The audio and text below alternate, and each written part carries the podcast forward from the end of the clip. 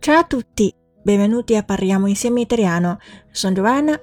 今天我们要讲一下如何在意大利选一款适合你的洗发水。注意上部的定冠词是用 lo，因为它是一个 s 加不纯音的开头。我们常见的洗发水有这么几种。第一个上部 volumizzante，丰盈洗发水，perfetto per capelli fini e sottili che tendono ad appiattirsi。Ottimo anche per risolverare la voluminosità dei capelli ricci naturali o con permanenti。非常适合于容易贴头皮的细弱头发，也适合增加自然卷发或者烫发的体积。第二种叫做 shampoo fortificante，强效洗发水。Se hai capelli deboli, fragili o danneggiati dai trattamenti chimici, allora questa è la scelta ideale in quanto contiene spesso proteine che rimpolpano e facilitano la ricostruzione del capello。如果头发发质差、脆弱或者因化学处理而受损的话，那么这款就是理想的选择。它通常含有丰盈或者促进头发重建的蛋白质。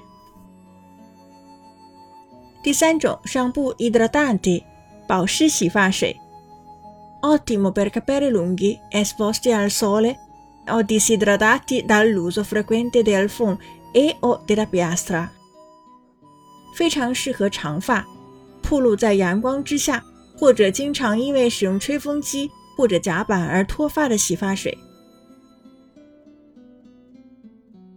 第三种，shampoo per capelli lisci，直发洗发水，contiene sostanze supplementari idratanti。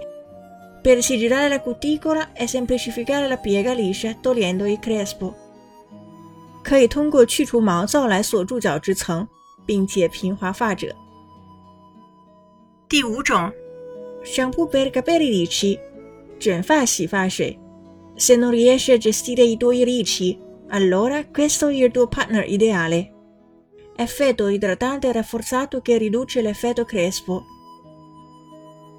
如果你无法驾驭卷发，那这是你的完美搭配，可以加强保湿效果，减少毛躁。OK，avete già capito come scegliere lo shampoo giusto？